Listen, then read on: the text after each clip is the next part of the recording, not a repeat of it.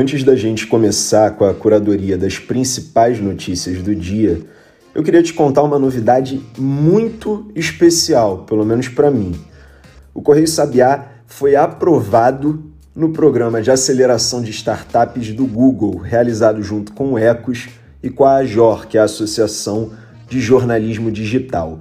Foram centenas de projetos aplicados em todo o Brasil e o Correio Sabiá foi uma das 16 startups aprovadas.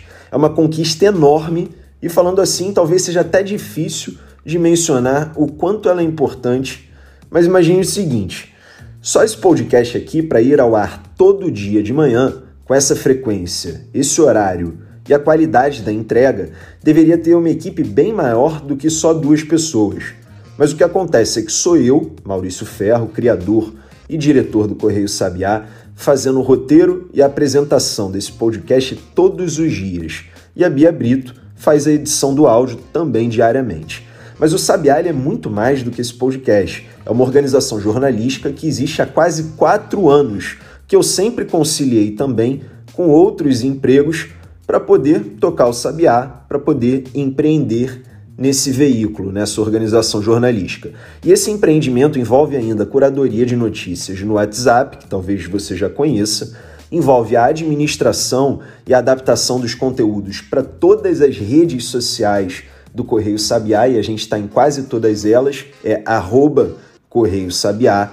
Envolve também a formulação de novos produtos, a gerência de todo um site noticioso que publica reportagens de contexto aprofundadas, enfim, envolve muita coisa. E se você fizer as contas do tempo que leva ter tanta atividade, tanta produtividade, coisa para publicar de manhã, bem cedo, para você é, ter conteúdo, ter informação de qualidade, você vai perceber uma coisa que eu digo há anos.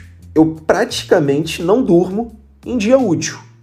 Segunda a sexta, eu praticamente não durmo. Eu viro noite atrás de noite.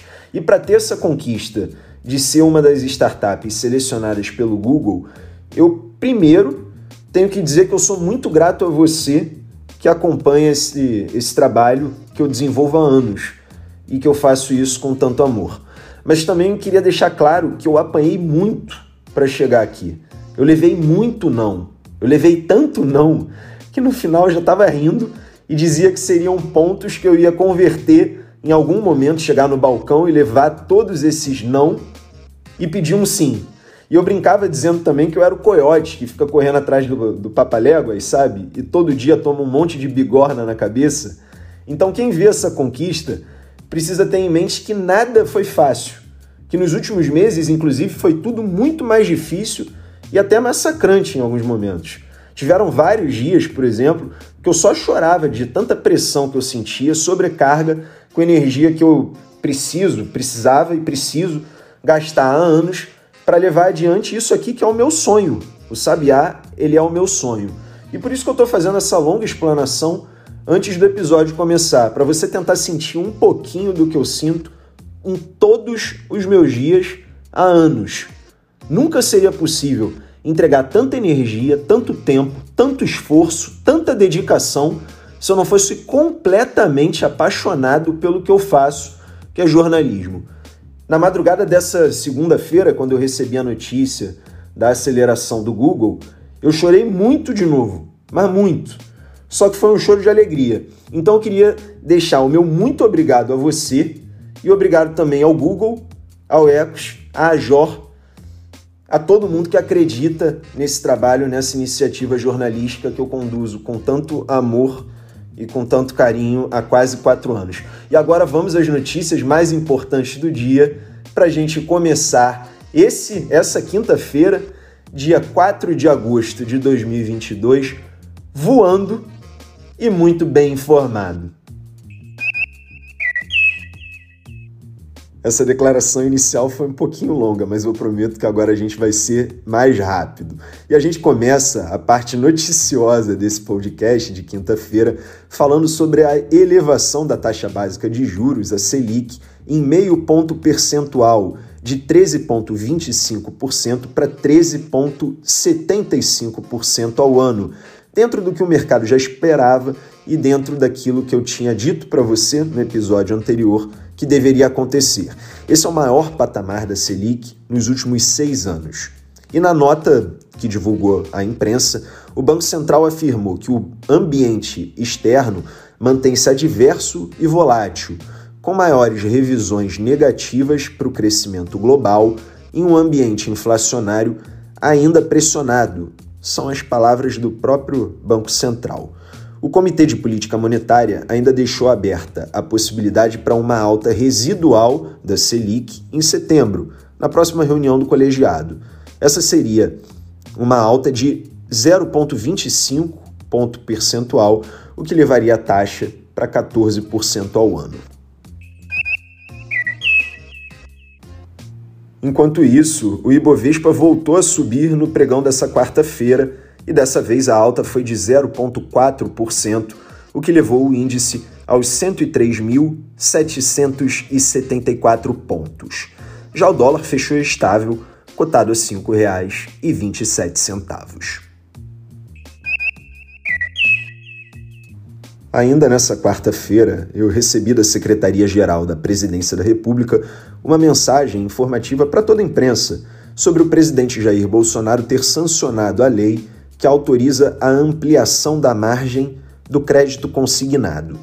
O texto vai ser publicado no Diário Oficial da União, de acordo com a Presidência da República, nessa quinta-feira. E quando eu digo que vai ser publicado, é porque eu estou fazendo a gravação desse podcast excepcionalmente mais cedo, às 23 horas de quarta-feira. Normalmente a gravação ocorre de madrugada, para que você tenha acesso sempre às informações mais atualizadas. Só nós do Correio Sabiá fazemos isso. Em geral, os jornais gravam em outros horários que são mais convenientes para eles mesmos mas a gente procura fazer isso sempre bem perto do horário de publicação. E o motivo disso ser gravado mais cedo dessa vez é que eu, Maurício, preciso fazer uma viagem para São Paulo daqui a pouco, a trabalho, para acompanhar o congresso da Abrage, Associação Brasileira de Jornalismo Investigativo. Aliás, eu participei nessa quarta-feira de um painel gravado desse mesmo congresso como palestrante sobre divulgação de notícias pelo WhatsApp. Para quem não sabe, o Correio Sabiá surgiu no WhatsApp. E se você estiver interessado, você pode encontrar o link para ver esse painel em qualquer uma das nossas redes sociais. Aproveita e segue lá, é arroba Correio Sabiá. A gente estava falando sobre a margem do crédito consignado que foi ampliada e que já vira lei com a sanção presidencial, e agora a gente aproveita esse gancho para falar sobre a aprovação pelo Senado da dispensa de perícia médica em caso de demora no agendamento a quem solicitar o recebimento do auxílio doença. Bom, como disse, isso foi aprovado pelo Senado e agora segue para sanção presidencial. E o intuito da proposta é simplificar a concessão de benefícios do INSS, o Instituto Nacional do Seguro Social. Mas, como se trata de uma medida provisória, essa norma já está em vigor desde abril, quando foi editada, porque medidas provisórias, como você talvez já saiba, começam a valer a partir do momento da sua edição. No entanto, se não houver aprovação do Congresso Nacional, o texto perde a validade, mas agora houve aprovação e a norma terá apenas de ser sancionada. E por hoje é só, o Sabiá no Ar fica por aqui. E como eu já falei demais no episódio de hoje, a despedida vai ser mais curta. Eu vou só reforçar: o Sabiá no Ar é publicado de segunda a sexta-feira, sempre por volta das 8 horas da manhã, com o objetivo de te deixar muito bem informado para você começar o seu dia voando em até 10 minutos. Quem faz a apresentação e o roteiro todos os dias sou eu, Maurício Ferro, criador e diretor do Correio Sabiá, e quem faz a edição do áudio também diariamente é a Bia Brito. Como amanhã é sexta-feira, eu espero você. Tenha uma excelente quinta e muito obrigado por me ajudar a levar esse sonho, que é o Correio Sabiá, mais longe e fazer a gente voar mais alto. Muito obrigado, uma excelente quinta e até amanhã.